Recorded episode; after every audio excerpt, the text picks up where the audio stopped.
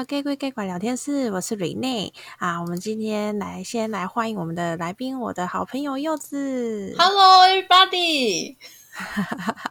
对，柚子永远都是这么精力充沛，就对照我本人就是一个很奇怪的对比。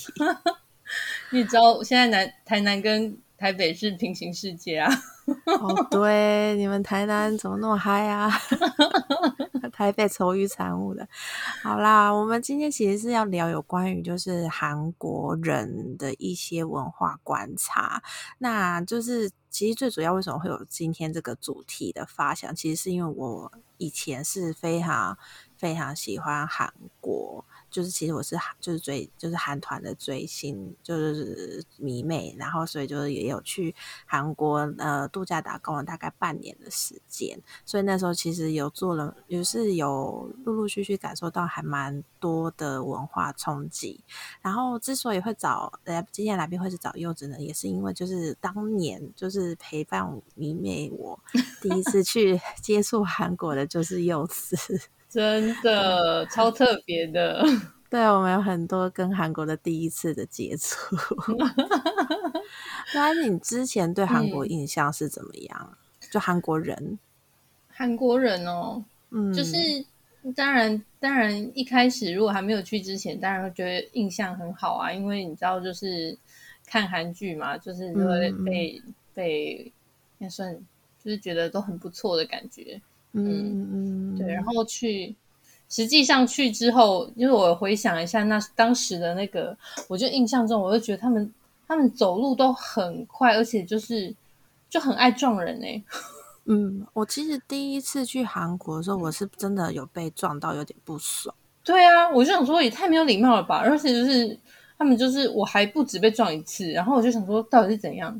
就基 本上只要站在门边，或者是站在那个他们走到地铁的走道中间，就一定会被撞。对啊，超奇怪的啦。对，而且他们撞人都不会说哦，对不，就是 sorry 还是什么都不会。嗯，就直接走了。对啊，我我其实我觉得这个我可以跟大家介绍一下，这其实，在他们韩国人自己也蛮有自知之明的，就是这一这一类的一个行为，他们会被称为是巴黎巴黎文化。那巴黎巴黎其实韩文的那个很快很快，快点快点的意思。嗯，对。然后其实这这个文化的由来啊，是来自于他们某这个是我我之前去韩国度假打工，有去上那个语言学校。老师分享给我的，因为那时候就是有聊到这类的话题，然后他那老师是说，就是他们有一任的总统，就是那个时候可能就是韩国还不是什么呃亚洲四小龙的时候，就是那个总统一上任，他就很希望可以把韩国的经济推到，就是可以跟亚洲就是日本啊，或是当时的台湾可以那个并驾齐驱，所以他就因为那时候其实韩国人是非常和就是和缓。很平静、很和平个性的民族，嗯，然后他就觉得不行，这样他们那个就是进步的会太慢了，所以他就推出推行一个叫做“巴黎巴黎”，就是每个人都要快点、快点、快点，嗯，就是用一个就是啊，我们都要很快、很快速的去做完每一件事情。然后让，嗯、然后所以他们那个时候就推的还蛮多，就是基础建设都是用巴黎巴黎这种，然后赶快赶快做，赶快做，然后很多东西就很快速的都建立起来。然后这个这个文化就是这件事情历史事件就影响到他们文化非常深刻，就是后面的都非常的急进风，就像是因为他们因为很急的关系，所以你去地铁站你也要很急着去上班，很急着。要赶到你的目的地，所以撞人那些事情都是非常理所当然，没有关系，因为你很急，因为你急着要去做完成你的目的。现在感觉他们那边生活压力很大哎，非常大，而且他们就是 就是每因为而且我觉得其实是尤其他们那个中世代的一些就是阿周西阿祖玛，就是大叔大婶们就特别有受到这个文化的影响。嗯、像我就是之前就会。就是遇到一些计程车司机，真的就是因为是急性子的关系，真的会让你觉得很 shock。就像是我之前就好像在宏大，想说因为拖的行李太重了，从民宿要走到地铁宏大地铁站，可能要大概走个五五分钟，诶，应该不止，可能要走个十分钟。嗯，然后那时候我就拦个计程车，所以可不可以送我到地铁站？然后那种其实就是在台湾，可能就等于是不会跳表啦。嗯嗯嗯的的的程度。然后台湾的计程车司机通常都还是会勉为其难的载载过去嘛，因为就是来者是客。可是那个机韩国计程车司机就直接大骂我，用韩文大骂我说：“这么短的距离你不会用走的？”然后就立刻甩门就直接开走。我整个就被吓死。现在你就睡，你应该最后就乖乖的还是自己走了吧？对，我就还是自己走，然后走到最后那个行李箱还断掉。啊！天啊！对，我记得他们其实自己本就是在地的韩国人，也其实都还蛮没有对巴黎巴黎是文化是很骄傲。他们是其实是有一点，就是也像我们也会觉得，哎，可能会。在地铁站撞到人啊，对外国人的那个印象是很差的。嗯、对外国人来说，所以其实对韩国人来说，嗯、他们也很希望自己可以改善这一个文化。然后其实也是由于来于说，他们有因为巴黎巴黎这件事情，然后衍生了非常多的坏处，像是可能诶，比如说对外国人来说，就会觉得诶，韩国人都一直很急惊风，然后没什么耐心，好像个性很差。然后再就是他们也因为很急着、很急惊风的个性，他们。车祸非常多，他们很多死亡车祸的原因都是因为超速，真的。然后，嗯，赶时间，对，就是他们对赶时间，然后就就很习惯超速违违规这样子。然后像我就是很常在，因为我们我之前就住在大学的宿舍旁边，那边有个很大是那个 T 型 T 字的路口，我只要大概是就是每个周末的话都会。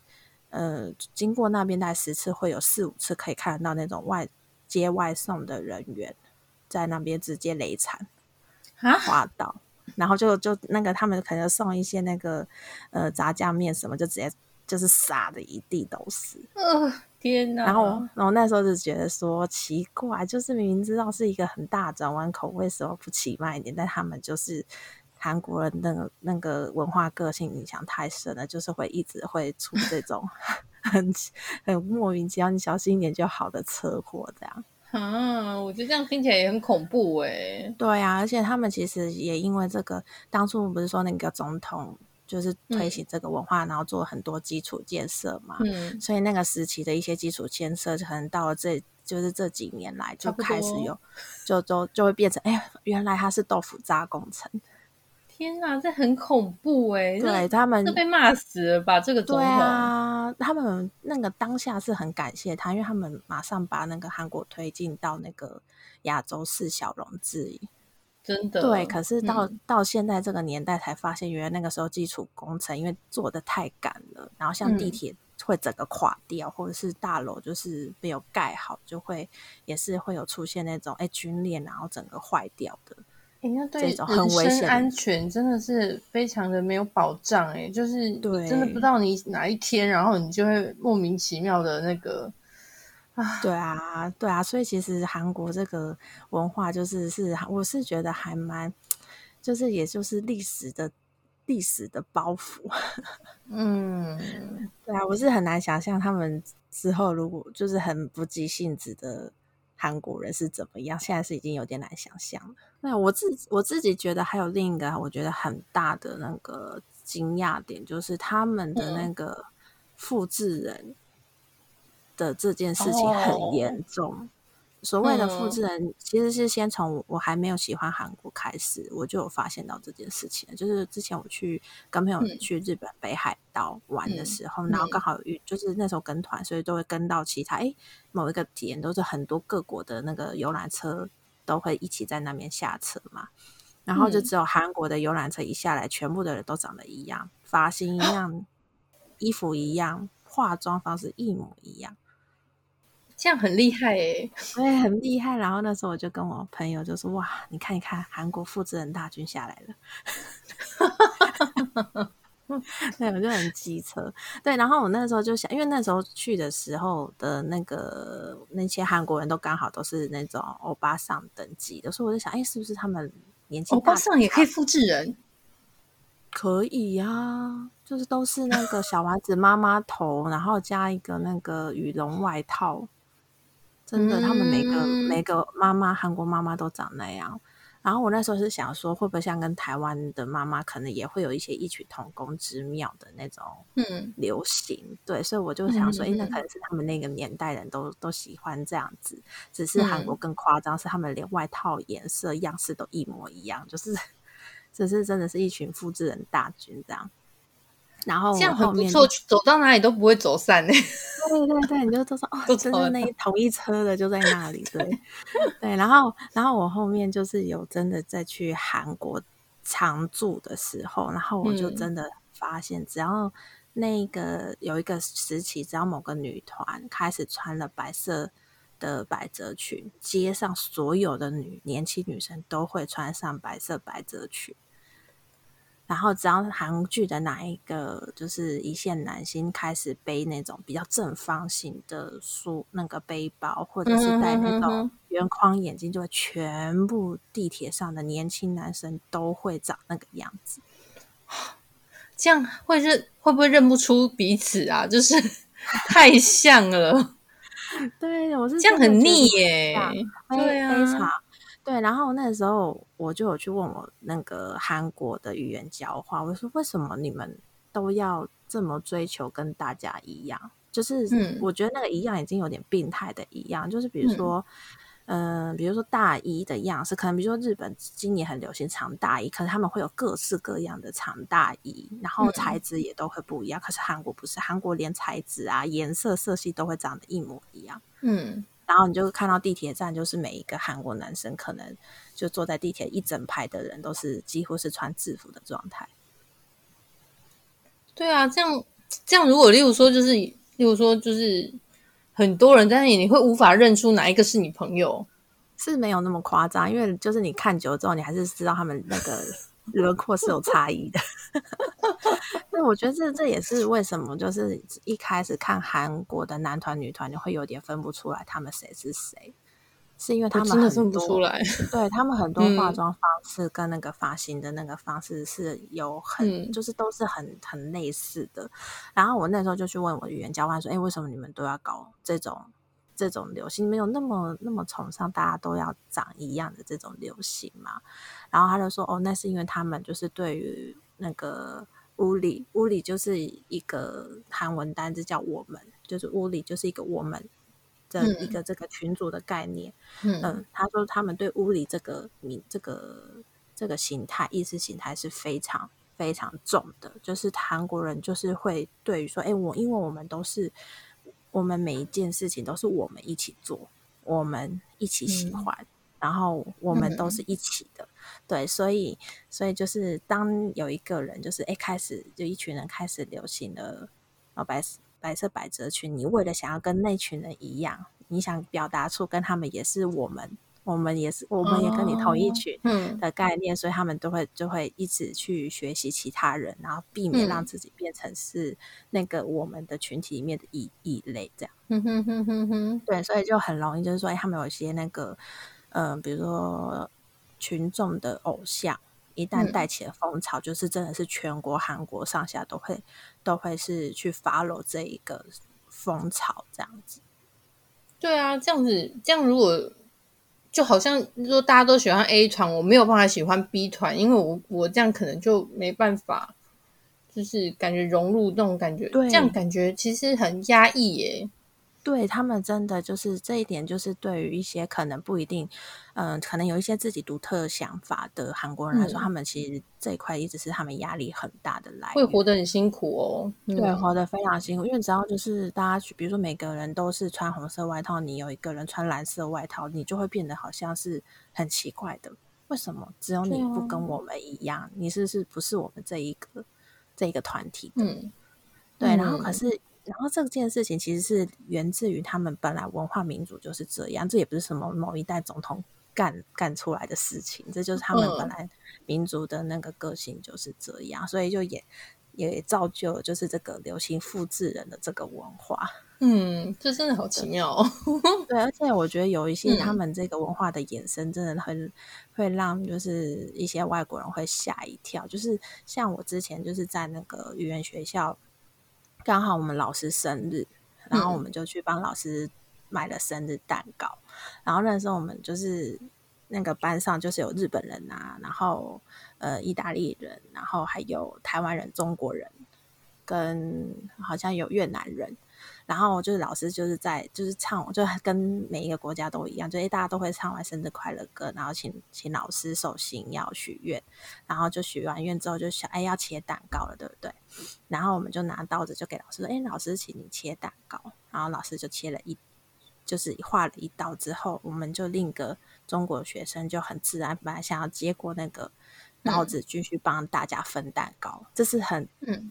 都 OK 的状态，然后接着我们老师就说：“嗯，不用分呐，大家把那个叉子分一分，直接这样吃就好了。”对啊，这外国人应该会觉得这很脏吧？对，然后我们所有每一个国家的人都啊啊。为什么是这样吃？然后我们就我们就还跟老师说：“老师，我们有盘子啊。”然后老师就跟我们说：“不用，不用，不用，这太麻烦了。你们就是大家这样吃一吃就好了。这样你那个盘子收起来，不需要。”然后所以我们就每个人就是直接每个国家老师不想要洗盘子，那个盘子其实就是抛弃式的盘子哦，就是我们一般蛋糕会附的那个，对对。对对，然后所以我们就是全部的人就直接抛，就是就是硬着头皮，然后每个人拿着自己的叉子，嗯、然后这样一口一口一口吃。然后我发现就是我们大家都有很很可，就是还蛮还蛮有趣的，都默默的就沿着那个边边吃。我们都尽量都不要吃到大家其他人的口水。但我们老师 就是完全不 care，就是一直咔咔咔咔把其他人那剩下的东西都吃光。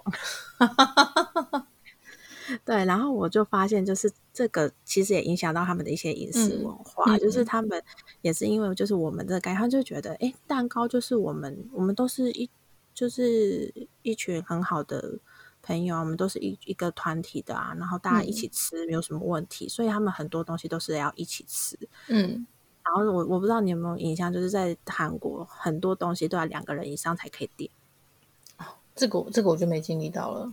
啊，因为你只有旅行，因为我们旅行大家都一起啊。哦，对对对，因为我那个时候很，因为我那个时候刚去的时候，我很常一个人要吃饭。我发现我很多餐厅我一个人是进不去的，嗯、他根本连让我进去都不进，不能进去，就是排挤单身哎、欸。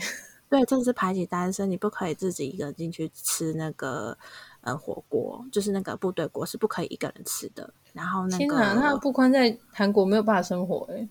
你 就是自己买泡面回家吃，他 没有办法。对，因为他们很多位置是就是给两人坐的。嗯、那如果你真的很坚持一个人要吃，麻烦你要付两个人的份。对，这也是因为他们觉得你，嗯、因为就是也是我们的这个文化，我们就已经是两个人以上，所以你吃饭一定也都是跟着你的团体去吃嘛，所以你不可能只有一个人的状态。嗯。所以就像蛋吃蛋糕，他们也不用切，就大家一起一起吃。然后汤也是，就是火锅啊，然后汤啊，都是大家拿着自己的汤匙下去那边拉，嗯，拉着吃。就是所以他们那个这次不是那个新冠肺炎在韩国会马上瞬间爆发，其实很大原因是因为他们饮食文化都是大家同一起对一起用同一锅大锅子吃。真的哎，这超我觉得这影响很大哎。对对对，很夸张。可是我觉得这这件事情也造，就是好，这是坏的部分嘛。那好的部分就是他们真的超级团结的。嗯，对，我在打工的时候，真的深刻就是体悟到，我真的不要在韩国工作这件事。啊，嗯，你的意思是种族歧视吗？嗯，他们呃没有到歧视，他们应。诶，所谓种族歧视，可能比如说就会针对某一个种族去歧视，嗯、没有排外、排外、排外。对，他们除了他们自己之外的人都歧视，这样。嗯嗯嗯嗯。对，我觉得让我觉得很受打击的原因，是因为我有先在民宿打工的，嗯，还蛮一阵，应该有到半年，嗯，哎，快半年，没有到半年，嗯。嗯，然后那个时候我就是，嗯、呃，就是反正我就还也蛮用心的在做民宿的打工。然后打工就是有一块是还蛮重要，是你要负责去安排那个住客他们的一些呃房间的 booking 这样。嗯，然后有一天就是我就去上班之后，我就发现哎，有一个那个房客的 booking 被 book 错了。嗯，嗯，然后我就写一个 note 说，哎，这个要去做修改。然后隔天来了之后，我我那个有个韩国人组长就就大骂我说：“为什么你会把那个 booking book book 错了？”然后他指的就是我昨天有看到被被写错时间的那那个那个旅客的资料。然后我说没有啊，我知道这个错了，而且这个不是我 book booking 的，这个我还特别交代那个某一个韩国工读生，那个他写错时间了，这个要修改。然后那个韩国组长就跟我说：“嗯、你不要再再狡辩了，这就是你写错的。”那个韩国工读生说：“是你写的，才让他写错时间。”他等于就是你帮他帮他背黑锅哎，对我帮他背黑锅、啊，他诬赖你耶，好阴险哦！对，而且他很贱，就是以以往，因为我那时候其实韩文没有到非常好，可是我是听得懂。然后他。嗯然后他那个时候，那个韩国组长以前跟我下指示，全部都会用英文写，或是英文告诉我。然后他那跟我讲这件事情，他全程用韩文。嗯，然后我就因为我我其实听得懂，可是我不太会讲，所以我都一直用英文回他。可是他就是一直跟我顾左右而言他，就是一直用韩其他韩文继续讲讲诬赖我的话，我真的超生气的。对呀、啊，我那时候就真的是有发现说哦，我在。国外吃了亏，可是因为那边的语言我我不太厉害，嗯，所以我真的是吃闷亏，我就只能活活活该被他骂骂一顿这样子。然后英我用英文跟他解释，他也都假装他听不懂啊，这样子很悲催。嗯，对，然后然后我就就就有认定，就是要真的韩国人只会挺韩国人。所以那你是因为这件事，然后就离职了吗？我没有离职，最后他们用这件事情把我 fire 掉。所以你是被 fire 掉？对，那就是就是莫名其妙背黑锅，然后就也莫名其妙被 fire 掉，而且他们 fire 掉还说哦，他们想想说，因为那个最近那个来投诉的人比较少了。嗯来来住宿的人比较少，嗯，所以他们想要减少攻读生，然后只要请正职，他不要攻读生。嗯，然后结果我后后我就离开之后的一个礼拜，就那个韩国攻读生妹妹就有问我说：“哎，为什么最近都没看到你来上班？”嗯，然后我就跟他讲这件事情，然后那个攻读生妹妹说：“哎，好奇怪，可是他们明明才又增加两个其他国家的攻读生，这么奇怪。”就是反正就是我就是被阴了啦，而且那个阴的也不是因为那个韩国公那个美美公主生害的，反正就是那个韩国组长可能就是想要包庇他们韩国的同胞，所以那个阴你的那个韩国公主生美美还问你为什么没有来上班？对，所以真的不是他他造成的，就是并不是他诬赖我，而是他们的那个我那个韩国组长想要把你干掉，对，想要把我干掉还是什么？哦，就很很莫名其妙。对，要不然正常这种状况，他不，他应该不会再来主动关心你啊。嗯，对啊，所以其实我我就是真的就是觉得说，哇，真的韩韩国人挺韩国人这件事情应该是很难。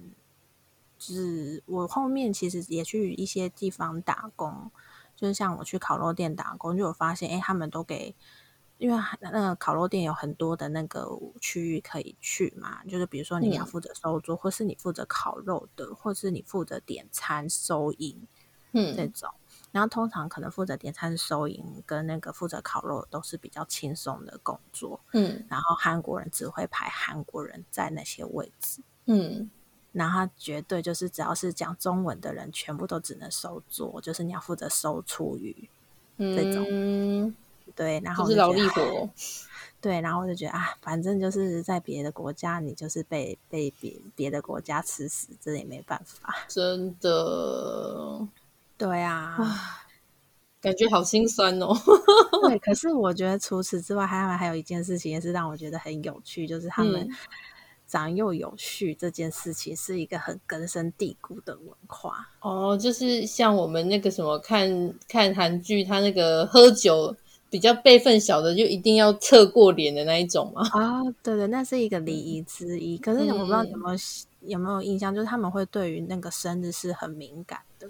我不知道你有没有感觉到，我们我们去旅游很难感觉到这个东西。可是你看韩剧跟韩综应该有感觉，他们很常会要报年份或者是要哦，对，因为他们就就说那个什么敬语。什么？你怎么可以跟我讲评语啊？你怎么你、哦、对对对，对那个我有有有有印象有印象。对，就是你只要，嗯、而且他们他们其实还蛮有趣，就是我们韩国的老师就跟我们说，就是韩国人朋友一一就是初次见面，第一件事情就是要先报出你的生日、出生年月日，因为他们这样才能决定他要用什么样的方式跟你讲话。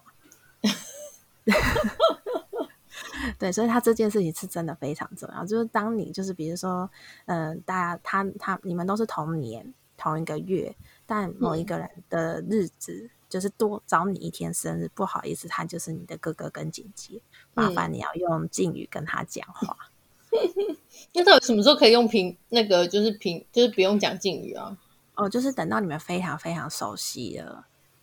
然后才可以讲敬语。对，你们是一个很就是很熟的关系，然后很好的关系，然后对方允许你说、嗯、好，此刻开始你可以用平语、半语跟我讲话了，才可以要有这一个 要有这句话哦，你不能就是、啊、我好像觉得我跟柚子已经还不错，那应该可以今天开始自己认定跟他讲平语、嗯、不行，他会超超级生气，一定要他来允许你可以这样做。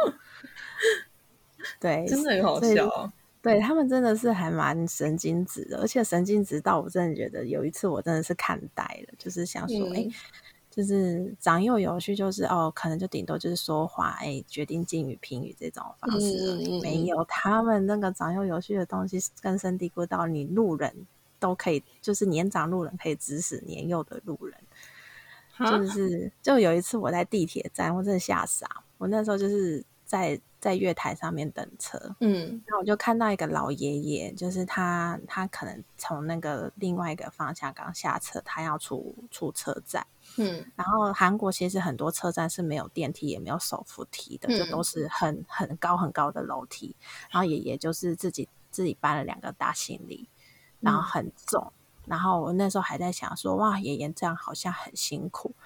然后我还在同情他的时候，那爷爷就看着旁边有两个小小男生，嗯，就大概是国一、国二生，嗯，然后他就直接用韩文说：“哎、欸，你们两个来帮我搬。”然后我在想说：“靠，如果是台湾那两个小小男生，哪会鸟他？对，啊、对不对？”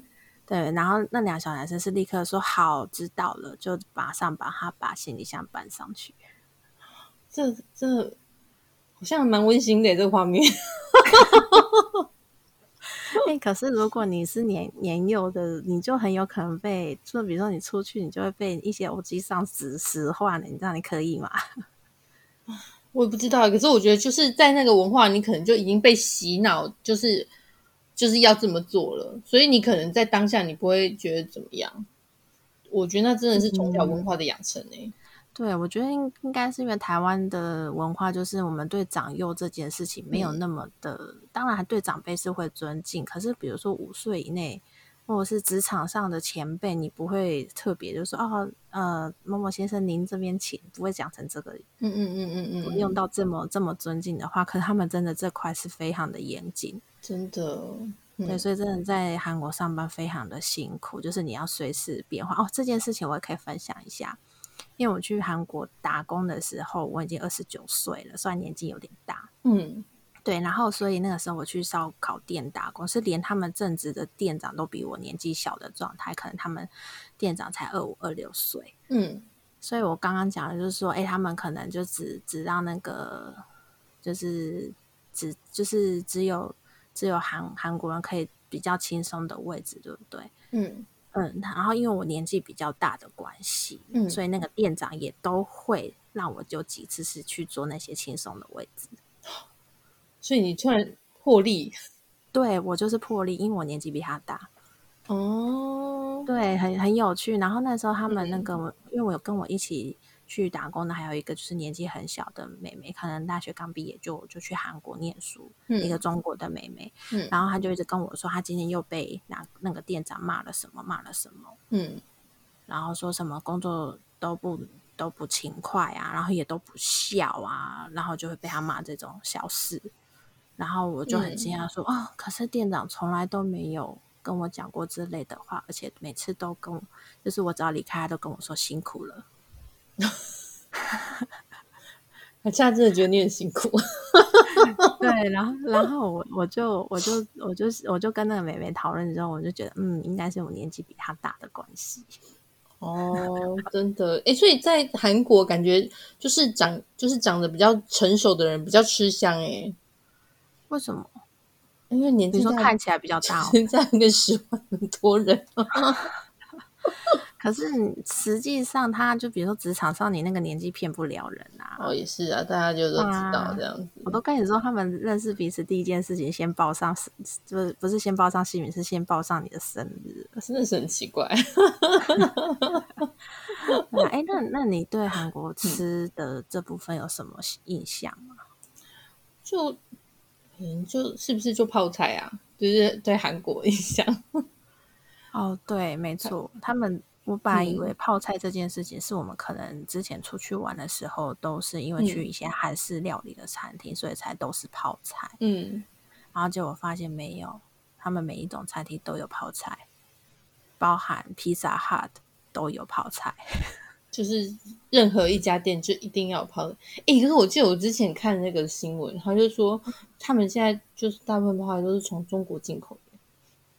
哦，你说泡菜吗？嗯，然后有很多很有一部分就就还蛮多，大部分是中国进口。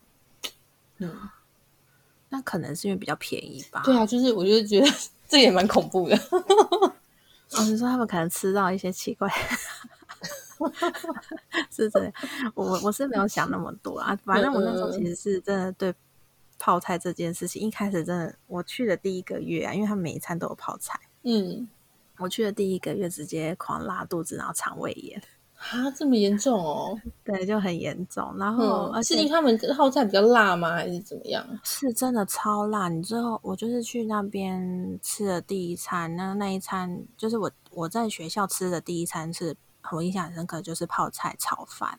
因为其他东西看起来都超辣，我一看起来就是，哎，好像泡菜炒饭应该是比较 OK 的。嗯、然后在台湾的韩国餐厅吃的泡菜炒饭也不会到。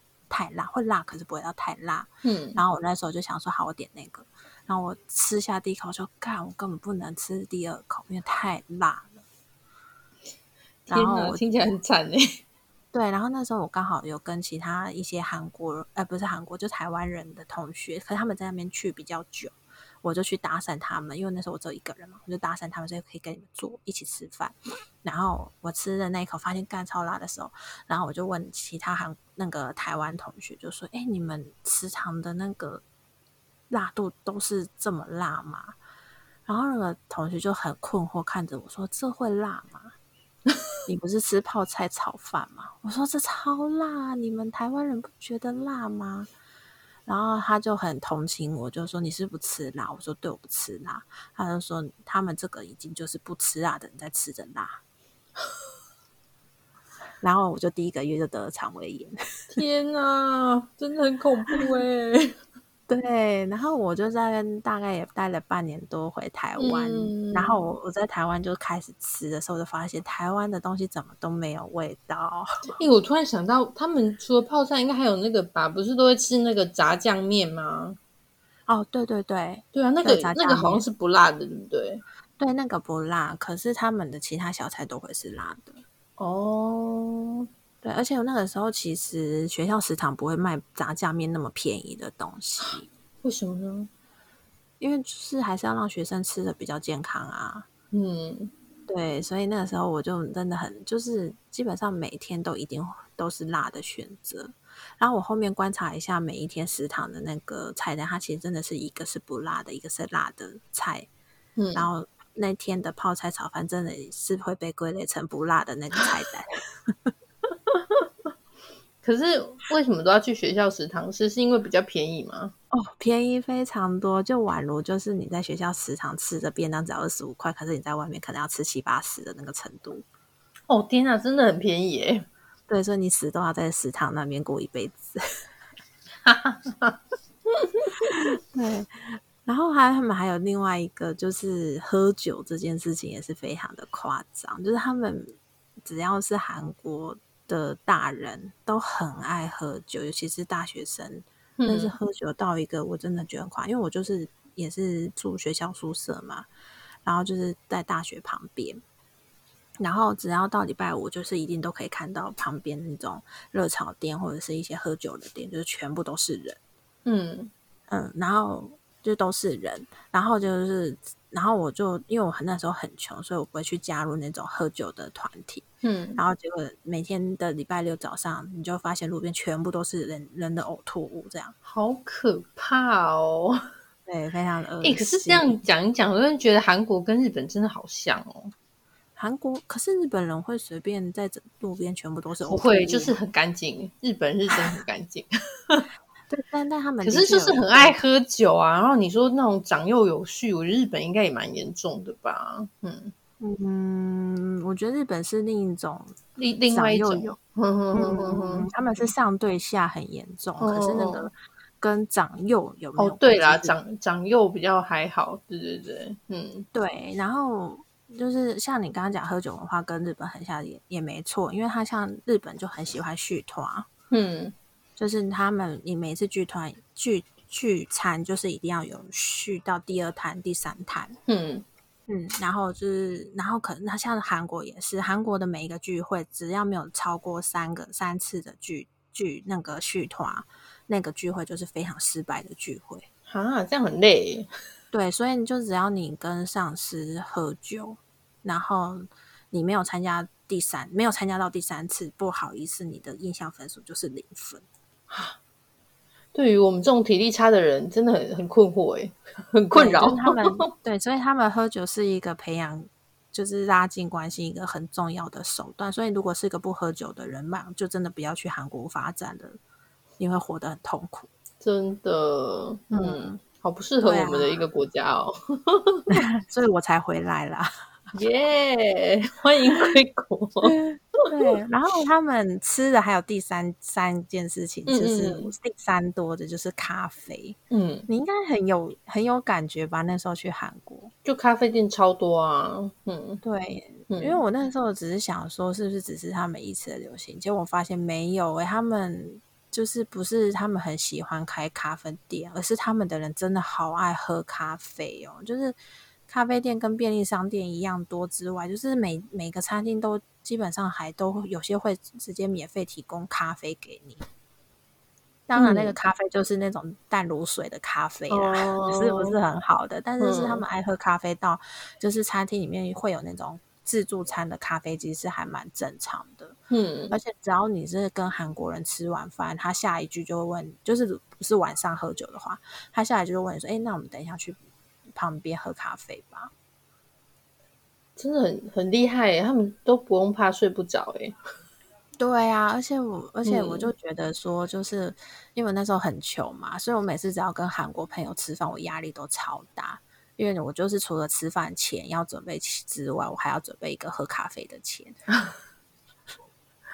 这样就暴露说我在那个时候过有多贫穷。对呀、啊，我觉得好可怜哦，就是去那边，然后就是很真的很精打细算，就为了就是在那边待久一点。嗯，对啊，我那时候为了就是要省一点生活费，到就是捷运站没有超过三站，我都不会坐地铁，我都会用走的。所以你那时候省那些钱是为了为了什么呢？因为你不是有打工吗？就是打工，你也只能。打一点点啊，就是因为还是要上课啊。哦，对，而且因为我呃，我先说一下，我是因为我很不会韩文的状，我就是可能会可以看韩韩文的一些基本单字，嗯，然后可是我很不会讲。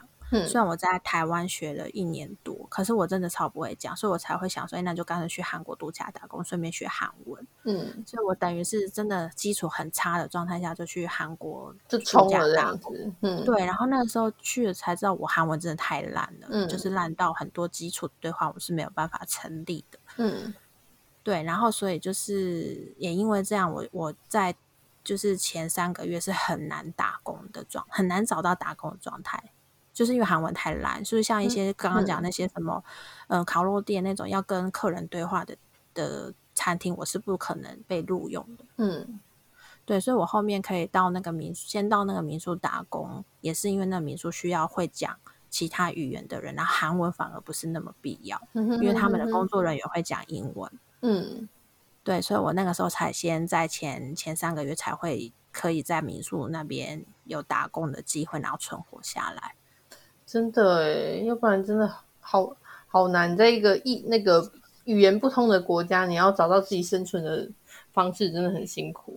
嗯，对呀、啊，而且我真的讲韩文非常的障碍，就是真的太差。然后这种重点是因为韩国人也英文很烂，嗯，所以我就是英文在那边就是毫无用武之地。对，我真的是应该说，我后呃，我整个去大概去了七个月，我大概只有后三个月才就韩文比较好的状态，我才真的觉得有哦，我在韩国可以生活下来的感觉。这样，嗯，真的、啊、辛苦了，辛苦了。然后我这边也可以分享一个韩国的一个、嗯、我在那边发生的一个很恐怖的故事。你到哪都会有。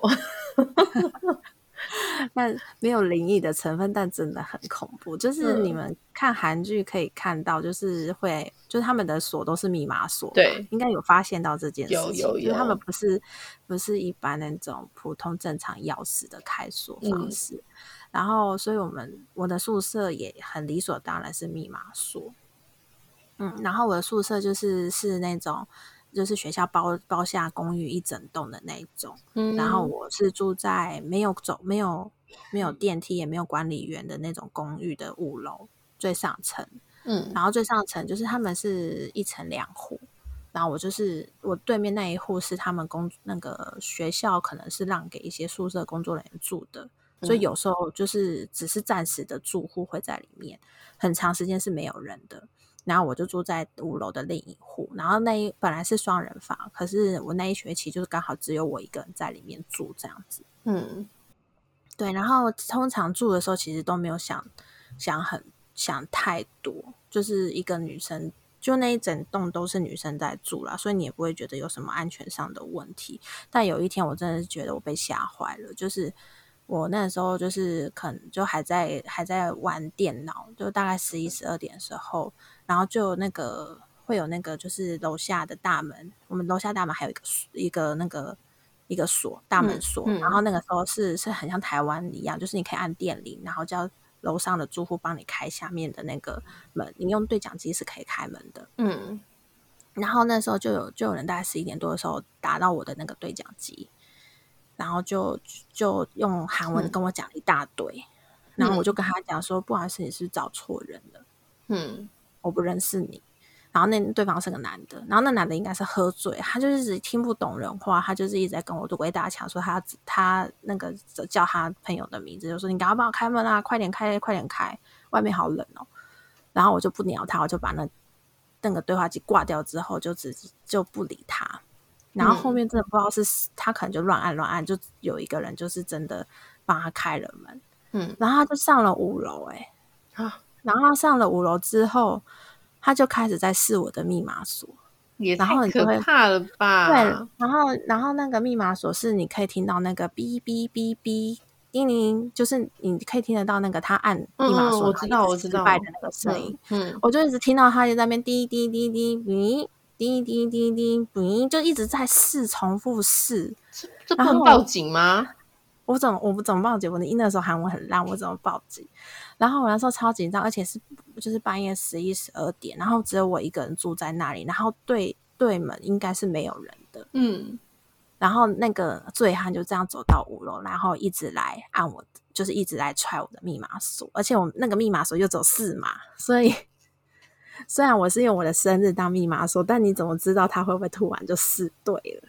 对呀、啊，真的很恐怖诶。那时候你有没有，比如说手上可能就是拿着菜刀或者是什么，然后就是在等他试，就是真的如果不小心的话，你要怎么去防备他？对，然后我最后就想说，不行，我一定要先发制人，我不能就这样火，就是坐以待毙。嗯，然后我就我就我就对着那个铁门猛踹了三下，然后叫他滚，嗯、然后那个那个那个。那个醉汉可能发现里面真的不是他的朋友，嗯，然后我就听到他骂了几句，然后就就走了，就完全是乌龙一场这样子。对，可是其实那个当下就是一一个女生真的很可怕，而且是那个没有声，因为我不是那种会开电视的那那个时候，嗯，对，然后我就只有自己很安静的在用电脑，然后就一直听到有人在试我密码锁这件事情。对啊，这压力很大哎。可是那个密码锁应该也可以从里面锁住吧？不行。哦，他的是不行的，因为像那个我们自己买的那个密码锁，就是里面就是还有一个就是可以从里面锁住的功能。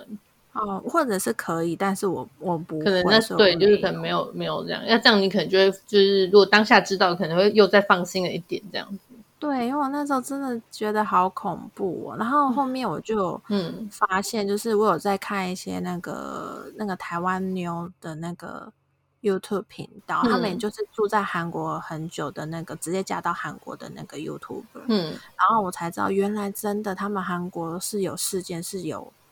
真的有坏人是是密码锁闯进去单身女子的房间，嗯，所以我真的觉得他们用密码锁好恐怖啊！对啦，然后反正这就是、嗯、因为我们既然是 gay 鬼 gay 拐聊天室嘛，所以我最后就来分享一下这个有点恐怖的故事，真的很恐怖哎、欸！对啊，单身女子十一二点，对，到底会不会进来呢？对，所以就是住在长，如果有打算常住在韩国的朋友，就是记得密码锁记得设难一点，然后绝对不要让别人知道你的密码锁。哎，四码四码好像很难，就是你要多难，好像也很难啊。对啊，我觉得重点是真的不能轻易把密码告诉别人。哦，也是的，嗯，因为真的是随便每每一个人都可以按进去，这件事情真的很恐怖。所以他有一个那个就是小小眼睛可以看到外面吗？嗯，有啊，可是那那有什么用呢？你可以先看他帅不帅啊，就算帅还是很恐怖，好不好？就甘愿一点，不想甘愿。好了，那今天就今天的内容就到这边了。OK，嗯，喜欢我们的人可以订阅我们频道，然后并且把这个呃这个频道可以分享给所有喜欢听给给拐故事或闲聊的好朋友。然后最后也别忘了，就是喜欢我们的话，也可以来粉丝团留下一些感想给我们哦。那今天就到这边啦，拜拜，拜拜，拜拜。